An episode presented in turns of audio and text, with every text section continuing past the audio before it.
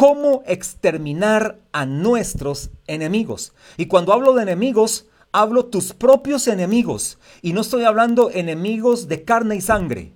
Dice el libro de Efesios capítulo 5 que la lucha nuestra no es contra carne ni sangre, sino contra principados, potestades, huestes y gobernadores de las tinieblas de este siglo. Es decir, mi lucha no es una lucha carnal, es una lucha espiritual y hay enemigos espirituales que tú tienes, que yo tengo, que tenemos que exterminarlos. No podemos permitirles que vengan a estorbar el camino, no podemos permitirles que vengan a estropear la maravillosa y perfecta obra que el Señor empezó en nosotros cuando le recibimos en el corazón en el nuevo nacimiento. Dice el libro de Filipenses capítulo 1 en el verso 7 que el que empezó en nosotros la buena obra la perfeccionará hasta el día del regreso de Cristo. Es decir, todavía estamos siendo afinados, no somos una obra acabada, no somos una obra terminada, todavía el proceso con nosotros sigue, todavía tenemos que ser perfeccionados la vida cristiana es una vida de perfección, es una vida que tiene que ser perfeccionada. ¿Y cómo se hace? A través de la palabra, a través de la oración, a través del ayuno, a través del discipulado, a través de la transformación, a través de la obra del Espíritu Santo en nosotros, a través de la comunión del Espíritu Santo, a través de la operación de los dones en nosotros. Así que tenemos que estar listos para que Dios nos forme. Ahora, te quiero decir algo. Lo único que Dios nos da de forma gratuita en esta vida cristiana es la salvación, es el nuevo nacimiento. Dios no nos da nada más que la salvación de forma gratis. Bueno, que nos dé de forma gratis la salvación es glorioso, es maravilloso, porque esto es todo. Esto es todo a ciencia cierta, que nos hayan dado gratis la salvación por gracia. Por eso Filipenses, perdón, Efesios capítulo 2 verso 8 dice, "Por gracia sois salvos, no por obras, para que nadie se gloríe, sino por gracia." Es a través de la gracia de Dios que tenemos la salvación.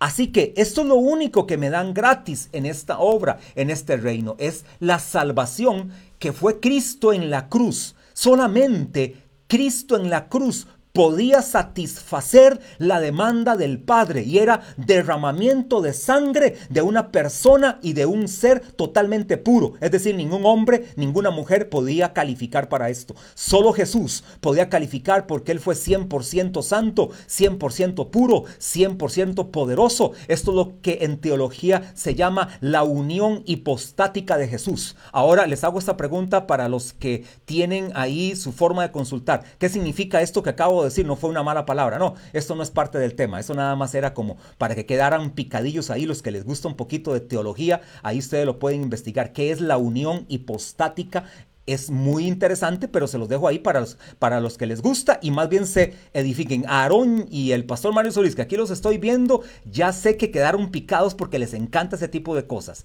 Así que investiguen. Nada más les digo así rápidamente, la unión hipostática es la unión de la naturaleza humana de Cristo con la naturaleza divina. Eso es poderoso. Se une la naturaleza humana con la naturaleza divina. La naturaleza divina la aporta la mujer, es decir, María, y la naturaleza divina la aporta el Espíritu Santo, que es el que da el cromosoma Y para que de esta manera ahora el, este, la semilla fuera implantada y ahora Jesús en nosotros está de forma poderosa. Así que bueno, eso queda ahí.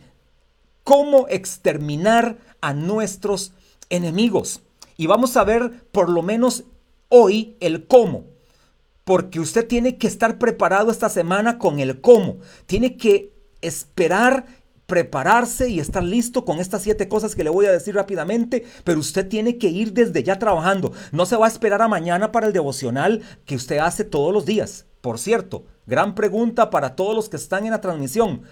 ¿Están haciendo el devocional? ¿Ya hicieron su devocional? ¿Están leyendo la palabra? ¿Están orando? ¿Están internalizando su vida con Dios? Como hacen Aarón, Hailing y el pastor Mario me dicen con su dedo arriba, estoy, ya estoy listo, excelente. No se espere mañana para estas siete cosas. Hoy empiece a aplicarlas porque este es el cómo. Porque de hoy en ocho le daré el nombre de los enemigos más, más acérrimos que tenemos que nos quieren venir a estorbar, que nos quieren venir a exterminar. Así como hoy tú y yo los vamos a exterminar, estos también nos quieren exterminar a nosotros. Y yo le llamé para el próximo domingo, para que lo pongan ahí ya en título, se llaman los siete enemigos de la gracia. Esté listo para el próximo domingo, los siete enemigos de la gracia. Pero hoy le voy a decir cómo exterminar a nuestros enemigos y vamos a ir a la palabra a Deuteronomio capítulo 7 verso 12. Va a ir a Deuteronomio capítulo 7 verso 12. Listos, voy empezando a leer, usted tiene su Biblia ahí y dice así la palabra, y por haber oído estos decretos y haberlos guardado y puestos por obra, Jehová tu Dios guardará contigo el pacto y la misericordia que juró a tus padres. Estoy en Deuteronomio capítulo 7, verso 12, verso 13, y te amará, te bendecirá y te multiplicará y bendecirá el fruto de tu vientre, el fruto de tu tierra tu grano, tu mosto, tu aceite, la cría de tus vacas y los rebaños de tus ovejas, en la tierra que juró a tus padres que te daría. Bendito serás más que todos los pueblos, no habrá en ti varón ni hembra estéril, ni en tus ganados. Y quitará Jehová de ti toda enfermedad, diga conmigo, y quitará Jehová de ti toda enfermedad, no la acepto la enfermedad, y todas las malas plagas de Egipto, no acepto ninguna plaga que venga a mi vida del mundo, que tú conoces, no las podrán sobre ti antes las pondrá sobre todos los que te aborrecieren. Y yo digo amén. Y consumirá a todos los pueblos que te da Jehová tu Dios. No los perdonará tu ojo, ni servirás a sus dioses, porque te será tropiezo. Si dijeres en tu corazón, nota aquí, estoy soplando ya la primera pregunta, viene el texto base de la enseñanza de hoy. ¿Cuál es el texto base de la enseñanza de hoy? Deuteronomio 7:17. Si dijeres en tu corazón, estas naciones son mucho más numerosas que yo, ¿cómo las podré exterminar?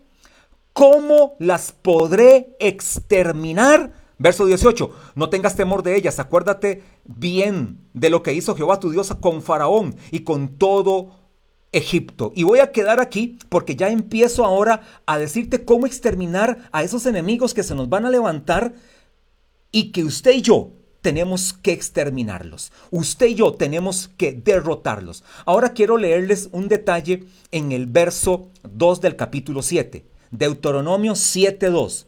Vital este verso. Vital para entender todo el capítulo 7. Y usted puede leerse ahora en la tarde el capítulo 8. Antes del este, partido que hay como a las 7 de la noche, léase Deuteronomio capítulo 7, Deuteronomio capítulo 8 y Deuteronomio, Deuteronomio capítulo 9 para que esté bien cargado de Biblia para que después se dedique a lo carnal. Dice así el verso 2 del capítulo 7.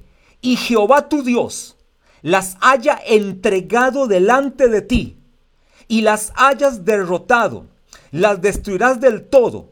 No harás alianza, no harás con ellas alianza, ni tendrás de ella misericordia. Escucha este principio. Dios te entrega a tus enemigos y Dios te da a ti la orden de derrotarlos. Y aquí me incluyo. Dios nos entrega a los enemigos y tú y yo los derrotamos. Nos toca a nosotros derrotarlos. Por eso te dije, lo único que me entregan gratis es la salvación y no tengo que hacer absolutamente nada porque no es por obras para que nadie se gloríe. Dios me las entrega a mí, me entrega a los enemigos y yo los derroto. Por ejemplo, Dios me entregó a mí la salud. Dios me entregó la sanidad. Dios me entregó el ser sano por la obra de Cristo porque por su llaga yo he sido curado. Ahora yo tengo que derrotar la enfermedad. Yo tengo que pararme firme porque estoy seguro que todos los que me escuchan han sentido en algún momento un dolor o han sentido alguna dolencia, o han sentido un malestar, o fueron al médico y les dieron un diagnóstico, algo sucedió. Bueno, ahora lo que tienes que hacer es derrotar esa enfermedad. Dios te entrega la sanidad y tú derrotas la enfermedad. Dios te entrega la salud y tú derrotas la enfermedad. Dios te entrega a ti la capacidad, la aptitud y tú entonces, ahora con la capacidad que Dios te da y la aptitud que Dios te da, tú puedes vencer el alcoholismo, vencer la droga, la droga vencer el adulterio, vencer las este, obras falsas de las tinieblas, vencer las doctrinas de, de, error, vencer la mundanalidad, vencer toda, toda obra del diablo. Eso es derrotar tú y yo, a mí y a ti. Te toca derrotarlos. Dios entonces nos los entrega, es decir, me da la capacidad y tú y yo lo derrotamos. Ahora voy a lo número uno. Vamos a entrar al tema, ahora sí. ¿Qué tenemos que hacer nosotros? ¿Qué es lo que yo tengo que hacer? ¿Cómo lo tengo que hacer? El tema se llama cómo exterminar a nuestros cómo exterminar a nuestros enemigos. ¿Cómo los voy a exterminar? ¿Qué tengo que hacer yo? Dios me los entrega y yo los derroto. Ahora, ¿qué hago yo? Número uno, verso 18. Voy al verso 18 del capítulo 7. Estoy en el capítulo 7, verso 18. No tengas temor de ellas. Aquí está hablando de los enemigos. No tengas temor de tus enemigos. Cuando dice ellas en sentido femenino, está hablando de las naciones. Es que las naciones eran los enemigos de Israel. De las naciones venían los pecados. De las naciones venían la idolatría. De las naciones venían las orgías. De las naciones venían las depravaciones. De las naciones venían los malos tratos. De las naciones venían todas las perversiones. De las naciones venía la brujería, la hechicería, la maldición de las naciones ajenas a la nación de Israel venía todo lo malo. Entonces Dios dice, yo te entrego a las naciones, pero tú las vas a derrotar. Dios le dijo a Josué, Josué, toda la tierra es tuya. Eso le dijo, esa fue la orden de Dios a Josué. Josué, toda la tierra es tuya. Moisés, toda la tierra es tuya. Pero ahora tú tienes que poseerla. Ahora tú tienes que ir a conquistarla. Ahora tú tienes que ir a saquear a los enemigos que están ahí, a las naciones que están ahí y ahora sí poseer esas tierras, conquistar a esas naciones. Eso es como lo que nos pasó a nosotros como latinos que nos vinieron a conquistar los españoles. ¿Qué hicieron? Vinieron de Europa, específicamente de España, y vinieron a conquistar América Latina y hoy por eso es que nosotros hablamos español y es por eso que tenemos ciertas prácticas que no fueron muy buenas, pero fueron los que nos conquistaron. La tierra estaba ahí, pero ¿quién nos conquistó? La nación de España. Pudo haber sido otra nación, pero fue esta. Y ahora tenemos entonces nosotros influencia de la este, forma de ser de esta cultura española. ¿Quién conquistó, por ejemplo, la nación de Estados Unidos? ¿Quién fueron los que conquistaron la nación de Estados Unidos? Bueno, fueron también europeos, pero fueron europeos que eran muy refinados, eran europeos que eran de una mentalidad muy próspera, que fueron alemanes. Entonces imagínense por qué hoy decimos que Estados Unidos es la nación más poderosa de la Tierra. Hay una discusión entre China y Estados Unidos ese es el pleito. Aún en medio de pandemia están en pleitos de quién, quiénes son más poderosos, si Estados Unidos o China. Bueno, Estados Unidos por eso tiene esa mentalidad, porque fueron conquistados con una mentalidad no de esclavos, con una mentalidad de emprendedores, con una mentalidad de conquistadores, con una mentalidad de gente bendecida, con una mentalidad de gente de avance, con una mentalidad de gente poderosa. Estados Unidos es el que tiene el PIB más alto del planeta. Significa que es la nación más rica. Por eso tienen el Producto Interno Bruto más grande. 20 billones de dólares. ¿O escuchó Pastor Mario Solís? Con 18 ceros. 20 billones de dólares es el Producto Interno Bruto de esta nación tan poderosa? Bueno, tuvo que ver con la gente que los colonizó. Ahora, número uno, Listos todos los que están ahí. Lo número uno, porque eso también va en parte del tema. Son siete cosas que tengo que hacer yo para poder este, identificar y de esta manera tener la actitud correcta para vencer a mis enemigos. Número uno, levanta el ánimo. No tengas temor de tus enemigos.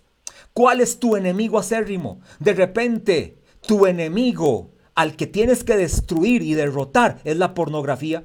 Y yo creo que de repente Dios les puede estar hablando a alguien acá, o algún joven o algún adulto. Tal vez ese es el enemigo que tienes que derrotar. La pornografía no lo has podido vencer. ¿Sabes cuál es una forma de derrotar a ese enemigo? ¿Por qué no quitas el cable? ¿Por qué no quitas esa suscripción de cable que te hace tentar y de repente hasta pagas de forma este, este, inocente y también hasta adrede canales que no son correctos? ¿O por qué no quitas la suscripción al club de video que tienes? ¿O por qué no le quitas a tu celular el internet durante todo el día solamente para oír transmisiones? Lo anotas porque sabían ustedes que en medio de la pandemia los efectos colaterales que está produciendo la pandemia son más graves que la pandemia. ¿Escuchó eso? Los efectos colaterales son más graves que la pandemia. Por ejemplo, la pornografía se quintuplicó. Dicen los expertos, y eso no lo digo yo, eso lo dicen los expertos, que planes gratis para pornografía se dieron y entonces se quintuplicaron las visitas de manera tal que hoy la gente está destruyéndose mentalmente. La agresión entre esposo y esposa aumentó y ni se diga del hombre hacia la mujer por estar en casa confinados de que hay que hacerlo. Es una orden, el confinamiento es una orden, hay que hacerlo. Entonces, ¿qué fue lo que sucedió? Que Hoy hay más este, momentos de discusión, de pleitos, de contienda, entonces hay luchas. Las agresiones a menores, a niños también, porque de repente la mamá o el papá no tienen el temperamento para controlarse y pegan de forma incorrecta a sus hijos. Eso se ha también este, aumentado. Este, el consumo de alcohol, no tenemos que ir a otros países para verlo. Costa Rica cuadruplicó el consumo de alcohol, producto de estar confinados. Entonces ya no se van a los lugares donde los venden para compartir con sus amigos y con sus fiestas y con sus cosas. Ahora lo comparten en casa, pero ahí es donde entonces se alcoholizan de forma incorrecta y agreden, pegan, hacen cosas que, bueno, todos los efectos colaterales. Levanta el ánimo, Iglesia Maná Internacional Alajuela y amigos que me escuchan. Levanta el ánimo, dice Proverbios 18:14. Para los líderes yo siempre les paso el bosquejo. Sin embargo, anoten, es bueno tener la costumbre de tomar nuestras notas. Proverbios 18:14 dice, el ánimo del hombre soportará su enfermedad. Mas ¿quién soportará el ánimo angustiado? Por eso la orden de Dios en Deuteronomio 7:18 es, no tengas temor de ellas. El ánimo angustiado te devasta. El ánimo angustiado te quita. El ánimo angustiado te disminuye. Por eso la palabra ánimo es la palabra hebrea ruach, la misma palabra que espíritu, y significa energía, esfuerzo, coraje, optimismo, templanza, intrepidez, audacia. Escuche todo lo que significa ánimo. No permitas que tu ánimo se canse, no permitas que tu ánimo se disminuya. Ánimo significa energía, esfuerzo, coraje, intrepidez, templanza, audacia. Eso es todo lo que tenemos en Dios. Entonces, número uno, para poder derrotar a tus enemigos, que la próxima semana te voy a decir cuáles son, por lo menos siete, creo que de ahí no se escapa nadie, todos tenemos enemigos que no nos escapamos, levanta el ánimo número uno. Número dos, verso 18 también, en el verso 18 dice, leo la parte del verso de 18 que ya leímos, no tengas temor de ellas, levanta el ánimo. Número 2. Acuérdate bien de lo que hizo Jehová tu Dios con Faraón y con todo Egipto, de las grandes pruebas que vieron tus ojos y de las señales y milagros y de la mano poderosa y el brazo extendido con que Jehová tu Dios te sacó. Así hará Jehová tu Dios con todos los pueblos de cuya presencia tú temieres. Verso 18 y 19. Acuérdate de otras victorias que has tenido en otras áreas. Te aseguro Aquí que puedo ver solamente en este momento a Aaron Hailing y al pastor Solís, ustedes han tenido victorias en su vida cristiana en ya sus, me imagino que el pastor, el pastor Solís casi 2003, 2002, andan 18 años de caminar con Cristo aproximadamente. Aarón puede andar y Hailing pueden andar ¿qué? En unos 12 años por ahí. Hailing dice 10. Sí, 10. Aarón, este, Haylin puede ser la mamá espiritual casi de Aarón, entonces ahí, este, de más años. Bueno, indiferentemente el tiempo que sea, les aseguro que ustedes han alcanzado victorias. Aarón yo mismo lo he visto que tengo más relación con los hombres, por sentido común, igual con el pastor Mario Solís. Claro que he visto victorias en la vida del pastor Solís, y si se le han olvidado a alguno de ellos dos, yo se las puedo recordar en privado cómo Dios los ha levantado y cómo Dios los está usando, que hoy están frente a una transmisión de cientos y miles, haciendo la obra de Dios, de que hoy dirigen grupos celulares con toda valentía y con toda potencia, de que hoy tienen trabajos súper bendecidos, de que hoy son líderes influyentes en esta nación y en el lugar donde se mueven, significa que han tenido victorias, pero de repente hay situaciones que solo ustedes saben que hay debilidades todavía. Acuérdate entonces de las victorias que has tenido en otras áreas para decirle a esa, a esa, debilidad, te quiero notificar que yo soy un hombre de victoria, una mujer de victoria, y si tuve victoria en esta área, en esta también la tendré en el nombre de Jesús. Menciónale a tus enemigos que tú eres un hombre victorioso, una mujer victoriosa, y que si ganaste la victoria en otras áreas, ¿quién va a decir que en otras áreas no la vas a ganar? La mayor prueba de tu victoria es que ya has ganado otras victorias. Esa es tu garantía. La garantía que tienes es que ya ganaste otras victorias. Te aseguro que ya ganaste. Hay muchos que ganaron la victoria contra el adulterio. Estoy seguro que muchos ganaron la, la victoria contra la unión libre. Estoy seguro que muchos ganaron la victoria contra una doctrina de error. Estoy seguro que muchos ganaron la victoria contra el chisme. Estoy seguro que muchos ganaron la victoria contra la murmuración. Estoy seguro que muchos ganaron la victoria contra la rebeldía. Eran aquellos que decían, a mí nadie me dice cómo se hacen las cosas, a mí que nadie me mande, a mí que nadie me dé una orden, a mí que nadie me diga las cosas. Usted ya ganó esa victoria de la rebeldía. A mí que nadie me diga que yo tengo que obedecer. Te aseguro que ahora eres un hombre, una mujer obediente. Te aseguro que venciste aquella, aquella situación de deuda. La deuda que por malas decisiones tú tomaste, ya hoy la venciste, ya hoy, hoy eres un hombre, una familia, un joven libre de deudas, tuviste victorias en otras áreas. ¿Quién te dice que no vas a tener victorias en esa otra área en la que estás de repente todavía luchando? Vas a exterminar a tus enemigos en el nombre de Jesús. Te leo un verso basado en este punto 2. Salmo 48, 9 dice, nos acordamos de tu misericordia, oh Dios, en medio de tu templo. La mejor forma de recordar lo que Dios ha hecho con nosotros es a través de la adoración. Qué bonito es cuando usted llega a adorar a Dios y dice, Señor, me acuerdo de tu misericordia, me acuerdo de tus maravillas, me acuerdo de tu operación de gracia en mí. ¿Cómo no vas a hacer otras cosas? Te aseguro que más uno, más de uno acá, hasta lo pueden escribir lo que Dios ha hecho con ustedes. Pongan cosas que Dios ha hecho con ustedes. Los más de 200 que están en vivo conectados y se supone que en cada uno hay como dos o tres conectados. Hay cientos conectados. Porque usted no pone que Dios te sacó de un hospital, de la muerte, de una operación. Dios te sacó vivo y está levantado. Yo soy testimonio de eso en el año 2000, vamos a ver, 18. Noviembre de 2018 tuve un accidente en bicicleta. Me caí, pegué contra una palmera, la cabeza. Y de cuando pegué, caí y volví a pegar la cabeza en el suelo. Tenía que ir a operación de emergencia al Hospital México.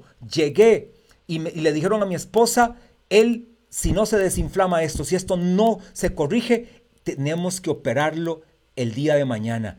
En menos de 24 horas Dios hizo una operación, pero la hizo de forma maravillosa en mi cerebro y todo lo que registró el TAC es que no tenía absolutamente nada. Y hace unos días, solo como rutina, fui por ser prudente y me dieron ya de alta de forma definitiva. Dicen que estoy bien, estoy volando, estoy en victoria, estoy siempre en triunfo. Esas son las victorias que Dios me da. Me acuerdo de su victoria. Número 3.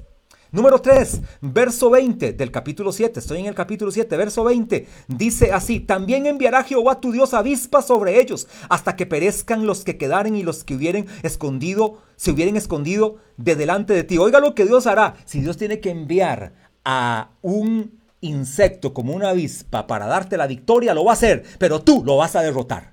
Te lo va a entregar, pero tú lo vas a derrotar. Recuerda eso. Dios me los entrega y yo los derroto. Dios nos lo entrega y nosotros lo derrotamos. Número tres, confianza absoluta en Dios y su respaldo. ¿Cómo vas a exterminar a tus enemigos? Levanta el ánimo. Dos, acuérdate de otras victorias en otras áreas. Tres, confianza absoluta en Dios y en su respaldo. Dice Apocalipsis 17 y 17, este verso me encanta, es maravilloso y poderoso. Dice, porque Dios ha puesto en sus corazones el ejecutar lo que Él quiso. ¿Sabe de quién se está refiriendo? No se me asusten, pero ¿saben a quién se refiere este verso 17 y 17? Se refiere al anticristo, a la bestia y al falso profeta. Y Dios tiene dominio sobre el anticristo, la bestia y el falso profeta. Y si Dios tiene dominio sobre el anticristo, la bestia y el falso profeta, ¿qué enemigo? Dime el nombre de un enemigo que Dios no pueda derrotar. Si tiene en su mano al anticristo, al falso profeta y a la bestia y pone en el corazón de ellos lo que él quiere, para ejecutar sus divinos propósitos, ¿qué Dios no va a hacer entonces a favor nuestro? ¿Qué Dios? ¿Qué cosa hay imposible para Dios? Hoy leía en Lucas capítulo, ayer más bien, leía en Lucas 1.37, creo que es. Ahí después el pastor Solís me lo verifica si es así, o, o Aaron Hailing, Lucas 1.37 creo que dice, nada hay imposible para Dios. Verso corto. Nada. Ahí está. Lucas 1.37. Nada hay imposible para Dios. Y escuche también lo que dice Proverbios 21.1. Como los repartimientos de las aguas, así está el corazón del rey en la mano de Jehová. A todo lo que quiere lo inclina. Es decir, en la mano de Dios está cualquiera. Y nosotros también. Y a donde Él quiere nos inclina. Tu jefe, eh, tu situación, este, cualquier cosa que nombres está en la mano de Dios y donde Dios quiere lo inclina, Él te dará la victoria. Por eso, punto 3, confía total y absolutamente en Dios y su respaldo. Número 4, dice verso 21. Número 4, no desmayes delante de ellos porque, porque Jehová tu Dios está en medio de ti, Dios grande y temible. Número 4, sé perseverante. Sé perseverante. Y anoten esta frase y le ponen Pastor Carlos. Me la ponen ahí, me la hacen bonita. Sé perseverante. Viene la frase, viene la frase. Al enemigo no le molesta que pases metido en la iglesia. Hablando del local o hablando de cualquier cosa.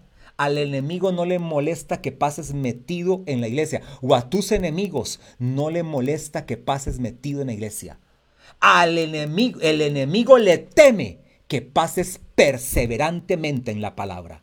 El enemigo le teme a aquellos que perseveramos en la palabra. Si tú perseveras en la bendita y en y la indestructible palabra de Dios, el enemigo te teme. El enemigo contigo no se mete. Si tú tienes enemigos todavía que te están molestando, camina en la palabra, persevera en la palabra y el enemigo te va a dejar de molestar, el enemigo no se va a meter contigo porque no soporta, él le teme a los que caminamos en la palabra, no le teme a los que pasan metidos en la iglesia, no le teme a los que se hacen muy religiosos, no le teme a los que se creen muy doctos, no le teme a aquellos que se creen muy espirituales, no le teme a los que se creen muy liberales, no le teme a los carnales, claro, más bien esos son sus socios, esos son sus amigos, le teme a los que caminan perseverantemente en la palabra. Y quiero leerte un verso en el mismo capítulo 7 de Deuteronomio, versos 9 y 11 dice, conoce pues que Jehová tu Dios es Dios, Dios fiel, que guarda el pacto y la misericordia a los que le aman y guardan sus mandamientos hasta mil generaciones. Oye eso, guardan sus mandamientos hasta mil generaciones y que da el pago en persona al que le aborrece, destruyéndole, y no se demora con el que le odia, en persona le dará el pago. Guarda, por tanto, estatutos y decretos que yo te mando hoy que cumplas. Guárdalos. Persevera en ellos. Métete en ellos. Amén. Número 5, verso 22 y 24. Y Jehová tu Dios echará a estas naciones de delante de ti poco a poco, no podrás acabar con ellas enseguida para que las fieras del campo no se aumenten contra ti, mas Jehová tu Dios las entregará delante de ti, y él las quebrantará con gran destrozo hasta que sean destruidas. Él entregará sus reyes en tu mano, y tú destruirás el nombre de ellos de debajo del cielo. Nadie te hará frente hasta que lo destruyes. Ah, pastor, entonces, ¿cómo es la cosa? Dios me entrega a mí, este, a mis enemigos, yo los derroto poco a poco. Entonces, pastor, ¿qué importa si yo me fumo 40 cigarros? Puedo empezar con medio cigarro, dejando medio cigarro al día, ya al otro día 39 y medio, al día que sigue 39 y en una semana dejo unos 5, 34 y en unos este, dos años otros 9, ya voy por 30 y más o menos como en un proceso de unos 7, 8 años ya me fumo solo 5, pastor, está bien, igual con la droga, igual con el adulterio, igual con el sexo ilícito, no. Estás interpretando a tu conveniencia. No. ¿Qué significa poco a poco? Extermina tus enemigos paso a paso. ¿En qué sentido te digo esto? Es decir, hermano amado, que tú vas a ir en el proceso de Dios. Si tu situación es con el vicio, yo soy del que creo que Dios te puede dar la fuerza para dejar el vicio de una vez por todas. Pero esa es una de tus situaciones. Pueden haber otras. Pueden haber otras situaciones. A eso me refiero paso a paso. Puede ser que esta situación de el sexo desenfrenado, de una vez por todas, tú tienes que dejar a esa mujer que no te conviene, esa mujer que no es tu esposa. Y más bien tienes que suplicar porque la gracia de Dios permita que ella te perdone o que Él te perdone, no sé cuál es la situación. Es de una vez por todas, pero a lo que me refiero paso a paso es que vas a ir en un proceso de santificación. Todos estamos en un proceso de santificación. Por eso también ahí, como los tengo en monitor, al pastor Solís y a Helen y Aaron, verifíquenme si Filipenses 1.7 dice, y el que empezó en vosotros la buena obra, la perfeccionará hasta el día de Jesucristo. Y si no es el 7, es el 6. Pero, y si no, me lo buscan en, una concordancia, es para que quede bien. Es que este verso se me vino ahorita, ahorita al, a la memoria. Filipenses. Este, no es ese. Este, sí, Ah, ok, 6. 1, 6. Correcto. Filipenses 1.6. Ahí hasta Aarón lo puede anotar para que lo pueda, o hasta lo puedes transcribir para que la gente le quede en el, en el Facebook Live que estamos haciendo. El que empezó, escucha esto, el que empezó en ti la obra. ¿Quién fue el que empezó la obra? Jesucristo, el Espíritu Santo, el Padre. La perfeccionará. Es decir, paso a paso estamos siendo perfeccionados. Somos criaturas y creación e hijos de Dios en momentos de perfección, en estado de perfección. Así que ve paso a paso destruyendo a tus enemigos y lo vas a ver que en el proceso de años, de una vez por todas, estás logrando victorias contundentes. Número 6, verso 25. Número 6, verso 25, dice capítulo 7, las esculturas de sus dioses quemarás en el fuego. No codiciará, codiciarás plata ni oro de ellas para tomarlo para ti, para que no tropieces en ello, pues es abominación a Jehová y no traerás cosa abominable. Voy a leer el 26 porque el 26 tiene que ver con el último punto para que ya quede listo. Y no traerás cosa abominable a tu casa para que no seas anatema de, del todo la aborrecerás y la abominarás porque es anatema. Esa palabra anatema significa maldición, porque es maldición. Anatema significa es maldito, es maldición. Ahora, ¿qué es lo número 6? Radicales. ¿Cómo voy a exterminar a mis enemigos siendo radical? No puedo ser un pusilánime, no puedo ser un inconstante, no puedo ser una persona que hoy es y mañana no es. No puedo ser una persona de doble ánimo, por eso el punto uno es levanta el ánimo. Entonces, ¿cuál es el consejo 6 para exterminar a tus enemigos, para que yo pueda exterminar a mis enemigos?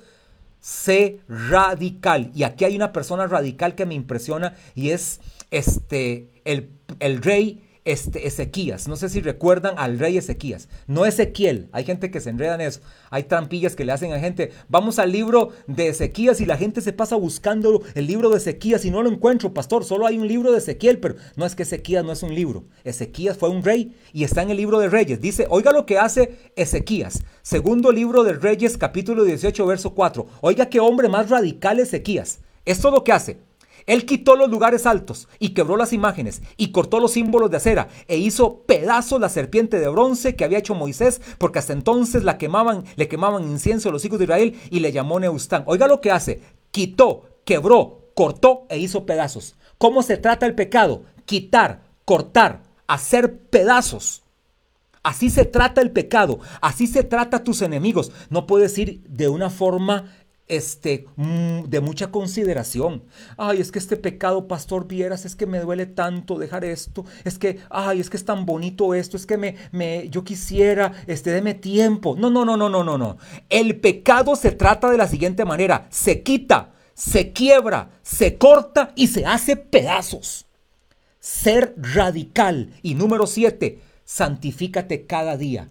Abominarás a estas naciones, a estos enemigos, porque son maldición. Número 7, santifícate cada día. Número 7, santifícate cada día. Ahora, dice Apocalipsis 22:11, el que es injusto, sea injusto todavía. El que es inmundo, sea inmundo todavía. El que es justo, practique la justicia todavía. El que es santo, santifíquese todavía. Es decir, a todos los que me están escuchando, Iglesia Maná, amigos que están este, en esta transmisión y los que nos van a escuchar en, en cualquier otro momento, porque esto se comparte también y le llegará a muchos. El mandato de Dios es santifícate más, santifícate más. Por eso cuando dije paso a paso, se refiere a una constante actitud de santidad en tu vida. Santifícate más. La santidad de ayer no te sirve para hoy.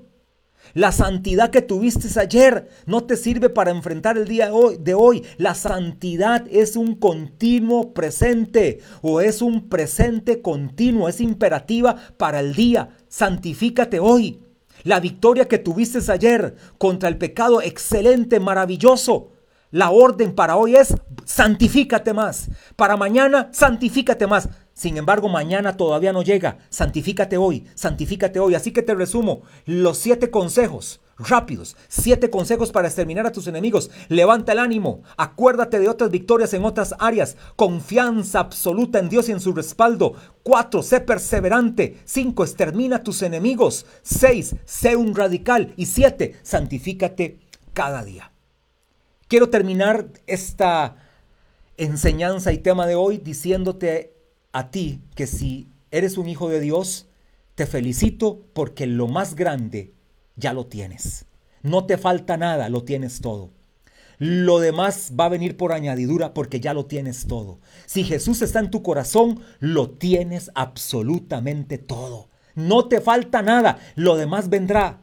Eh, las situaciones que te acongojan este, van a venir porque tú las vas a conquistar, porque Dios las extermina y tú las derrotas. Dios te las entrega y tú las derrotas. Dios te entrega a tus enemigos y tú los derrotas. Lo más grande ya te lo entregó, que fue tu salvación. Yo quiero darle hoy la oportunidad a más de uno que nos está hoy escuchando en esta transmisión de que le abra su corazón a Jesús y que pueda declarar el señorío de Cristo sobre su vida. Di conmigo, tú que estás ahí, declara esta oración sencilla de 30 segundos. Di así, Señor Jesús, te acepto en mi corazón y te declaro como el absoluto, el total y el único dueño de mi vida. Declaro tu señorío Declaro tu gobierno, declaro tu victoria en mi vida.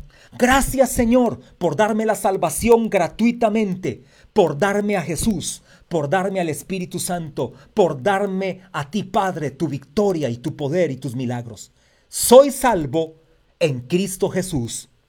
Amén. Quiero decirte que a partir de hoy tu vida ya no es la misma, hoy eres un hijo de Dios, hoy has alcanzado la salvación eterna en Cristo Jesús. Te bendigo mil veces en Cristo y recuerda, vamos de gloria en gloria, que la paz de Cristo llene tu vida y gracias por ser parte de la visión de Dios y del reino de Dios. Amén.